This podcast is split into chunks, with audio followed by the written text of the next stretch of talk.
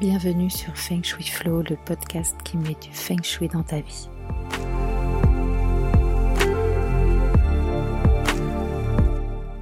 Je suis Ocharo. Ma mission est de vous aider à faire de votre habitat un véritable compagnon de vie. J'accompagne également les entrepreneurs à transformer leurs locaux professionnels en vecteurs de réussite. Dans ce podcast, j'aborde des sujets variés liés au bien-être. Feng Shui bien sûr, mais aussi déco, dev perso, spiritualité, énergétique, lecture inspirante. Je suis parfois seule, parfois accompagnée, car j'ai le plaisir d'avoir de temps en temps des invités. Chaque lundi, recevez votre dose de belles énergies. Bonjour. La semaine dernière, lorsque j'ai fait mon épisode sur l'aménagement de bureau, je vous ai parlé de la, couleur jaune dans le cadre d'un petit cas pratique d'une de, de mes clientes. et du coup, ça m'a donné envie un petit peu de vous parler du jaune. moi, j'adore le jaune, mais à chaque fois, en fait, que je fais des expertises feng shui, on va dire c'est 50-50. J'ai des clients qui vraiment n'arrivent pas à envisager le fait de mettre un petit peu plus de jaune dans leur intérieur. Or, le jaune en feng shui, c'est la terre. Et on manque un petit peu de terre dans nos, dans nos habitats, surtout depuis que c'est la mode un petit peu des, euh, voyez, du, du lin, du beige, du grège, du bois, des matières naturelles, etc. Ça, c'est cool, c'est génial. Hein, je ne dis pas que c'est pas bien. Mais euh, du coup, en fait, il y a quand même trois zones euh, dans la maison le centre, le, le nord-est hein, et le sud-ouest qui ont besoin de terre. Et vous le savez, moi je fais partie de ces experts feng shui qui non seulement utilisent la matière, bien sûr, euh, mais utilisent également la couleur pour euh, euh, favoriser en fait l'harmonisation des secteurs. Alors, aujourd'hui, du coup, je vais vous parler de la couleur jaune, la fabuleuse couleur jaune. Avec le jaune, je vous l'ai dit, ça passe ou ça casse. Donc, globalement, quand on regarde les statistiques, eh ben, il n'est pas particulièrement aimé et les gens s'en méfient. Il n'a pas la plus belle des réputations parmi toutes les couleurs. Mais pourquoi donc? Alors, dans l'Antiquité, en fait, c'était le contraire. On l'appréciait, il était assez bien représenté dans les peintures, notamment les peintures grecques et romaines. Et en fait, pourquoi le jaune n'a plus, plus la cote? Eh ben, Il faut monter au Moyen Âge pour comprendre. C'est à cause du doré. En fait, l'or lui a fait une concurrence déloyale. Plutôt que du jaune, en fait, eh ben, on a commencé à utiliser du doré pour euh, illustrer le soleil, la lumière, la puissance, le luxe. Et à côté, ben, le jaune, euh, il apparaissait un petit peu fadouille, un petit peu éteint, un petit peu tristounet. Donc le doré lui a finalement euh, enlevé tout ce qu'il avait de positif. Donc l'or, finalement, c'est du jaune, mais avec la brillance des paillettes en plus, quoi. Et pareil, à cette époque, le jaune, il est associé, donc surtout en médecine, à la bile, à la bile, d'accord, et à l'urine. Non, je sais, j'espère que vous n'êtes pas au petit déjeuner, c'est pas top sinon. Quand on a le teint jaune, c'est rarement bon signe, vous êtes d'accord. Ensuite, le jaune devient carrément le symbole du mensonge et de la trahison. Judas est souvent représenté avec un vêtement jaune. Les textes de l'époque médiévale annoncent que le jaune est la couleur des traîtres. C'est d'ailleurs vraiment sans aucun fondement euh, du coup. Mais cette idée d'infamie, elle est restée jusqu'à aujourd'hui. Au XIXe siècle, on, caricaturait les maris trompés en costume jaune. D'où vous pensez que ça vient, cette histoire de jaune cocu? Les ouvriers ils appelaient ceux qui refusaient de faire grève les jaunes, n'est-ce pas? Et aujourd'hui, bah, messieurs, je suis désolée de vous le dire, mais c'est encore un petit peu délicat d'offrir des fleurs jaunes à sa dulcinée. Le jaune, c'est aussi la couleur du soufre. Et donc, pour couronner le tout, voilà que le diable entre en scène. C'est pas un hasard si Saint Louis, en 1269, impose aux Juifs un insigne distinctif la rouelle, une roue de feutre de couleur jaune cousue sur les vêtements.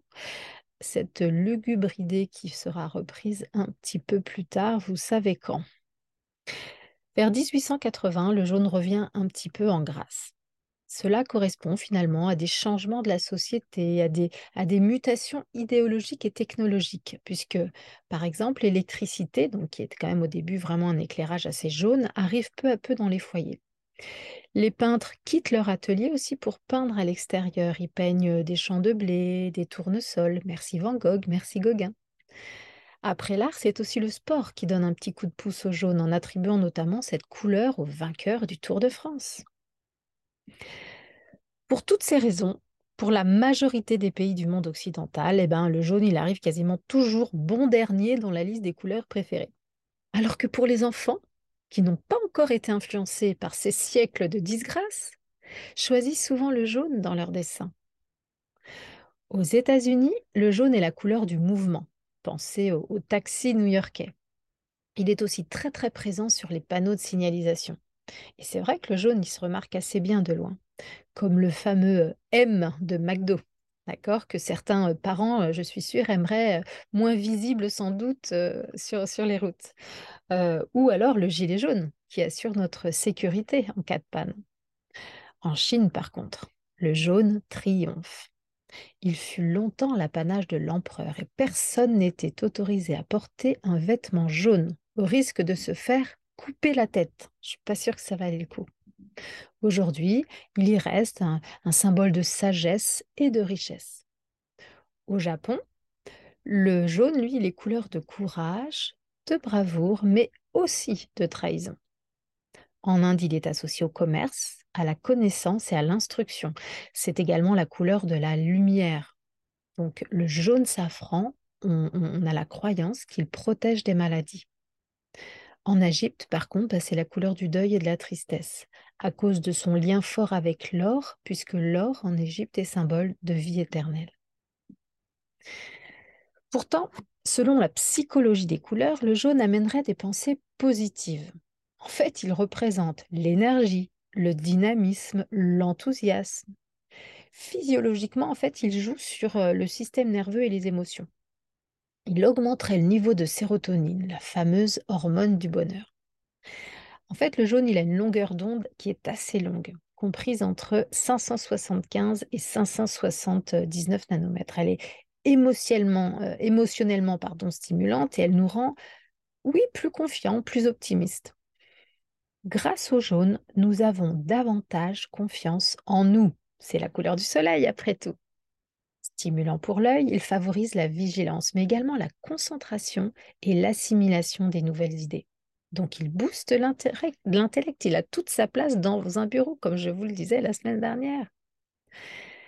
À petite dose, le jaune est déjà très actif. Alors attention, parce qu'en trop grande quantité, il peut vraiment déclencher de l'irritation, de l'anxiété, de la nervosité et même la nausée. D'accord? En fait, il y a certains jaunes qui sont trop acides, qui vont travailler directement sur notre système digestif. Moi, je trouve ça complètement dingue. Alors, quand des fois on me dit non, mais la couleur, ça sert à rien, non, mais la couleur, ça n'a pas de pouvoir, euh, voilà, euh, je ne suis pas d'accord. Alors, le jaune en déco maintenant. Alors, il y a une multitude de tons jaunes. On a des jaunes qui sont plutôt chauds, le jaune jonquille, le babeur, le magnolia, le tournesol, le safran, l'ocre, le moutarde, et des jaunes qui sont plus froids, comme le jaune citron ou le jaune fluo. Les jaunes peuvent être d'origine minérale, donc ocre, or-piment, réalgar, végétal, safran, curcuma ou de synthèse. Son usage en déco, il va découler de, la, de sa capacité finalement naturelle à éclairer. Donc, dans des pièces trop sombres, des couloirs étroits, on peut vraiment l'utiliser à bon escient. Dans les combles, on peut aussi peindre par exemple une partie du versant de plafond en jaune vif pour amener vraiment ce, côté lumineux. Comme il capte le regard, en fait, le jaune permet aussi de mettre en valeur une zone de la pièce, vous savez, comme un alcôve, euh, une alcôve, pardon, comme un, comme un détail architectural, euh, une corniche par exemple. Ça peut être aussi des meubles ou des accessoires on l'utilise un peu en fait comme un éclairage ponctuel. Et donc, il faut pas hésiter finalement à bien marquer le contraste quand on utilise du jaune. Donc la peinture, le papier peint ne sont pas les seuls moyens pour faire entrer le jaune dans nos pièces. Hein. On peut aussi penser à tous les textiles, les rideaux, les plaids, les coussins, les nappes. Si c'est plus facile, ça peut être une première étape, voyez, avant de prendre le pinceau. Le jaune en association, il aime le gris. Ça crée des ambiances hein, assez fortes, assez solaires. le gris, c'est une couleur neutre en déco, donc on peut y associer un jaune assez vif. Le jaune, il aime aussi le bleu. On a un effet un peu mer-soleil qui est assez agréable. Il y en a un qui réchauffe, l'autre qui rafraîchit, et donc ça fait un petit équilibre sympatoche. Euh, par contre, il faut choisir des nuances de même intensité, soit deux tons pâles, soit deux tons soutenus. Le jaune, il aime le rose aussi. Donc, on peut associer par exemple un rose poudré pâle avec un jaune printemps. Euh, ça fait une petite ambiance euh, féminine, mais sans, sans trop d'effet layette et le jaune, bien sûr, il aime le violet, hein, c'est sa couleur complémentaire. Donc ça, ça fait vraiment un, duo de choc hein, qui donne là aussi un contraste chaud-froid qui est assez sympa. donc voilà, bien sûr, on équilibre tout ça en fonction des teintes et des pièces concernées. Et puis, bah, pour finir sur ce fabuleux jaune, hein, je vous le disais, le jaune en feng shui, il à l'élément terre. Alors, souvent, mes clients ont du mal, en fait. Pour eux, la terre, c'est marron, quoi. Mais non. En fait, ça peut paraître bizarre, effectivement, en Européen, mais ça l'est beaucoup moins en Chine ou en Afrique d'ailleurs. Le plateau de Laos, situé en Chine du Nord, il est traversé par le fleuve jaune et le nom pourquoi le fleuve est jaune En fait, le nom est tiré des terres qui sont asséchées. Et en fait, le fleuve emporte ces terres et c'est ces terres qui viennent teinter en jaune le fleuve. Vous voyez? Euh, Pareil, quand on pense, euh, regarder Roland Garros et penser à la terre battue.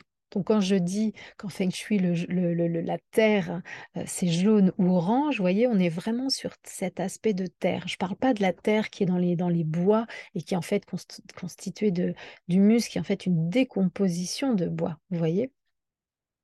Le jaune, en fait, donc voilà, je vous le disais, il est associé à trois zones du carré Lochou, le nord-est, le centre et le sud-ouest. Donc, si on a besoin de nourrir ces zones, bah, on peut apporter du jaune ou du orange ou du terracotta ou, euh, du saumon sous forme d'aplat ou d'accessoires. Et si c'est difficile pour vous d'apporter du jaune, euh, bah, commencez par des teintes très douces on a des jaunes très pastels en fait qui amènent de la lumière, voyez, sans, sans, que ce soit trop, trop marqué. et puis bah, bien sûr, vous pouvez aussi apporter de la terre sous forme de matière, donc par exemple du sable ou, ou des objets en céramique ou en faïence. Voilà. Bah, écoutez, j'espère que, ce, que, cette, que cette couleur jaune, j'aurais réussi à vous la rendre un petit peu plus sympatoche pour ceux qui, qui avaient du mal avec cette couleur. Et puis, bah, n'hésitez pas voilà, à, mettre un petit, peu, un petit peu de jaune dans votre intérieur, bah, surtout dans les zones qui vont bien, évidemment, pour nourrir l'énergie.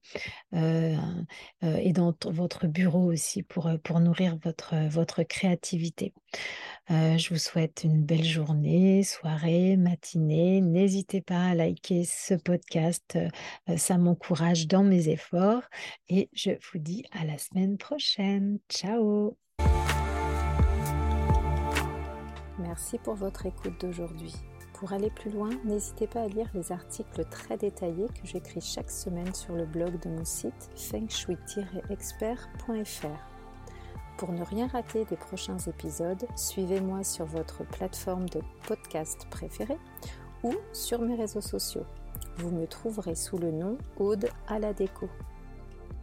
Merci beaucoup, à bientôt et d'ici là, restez dans le flow.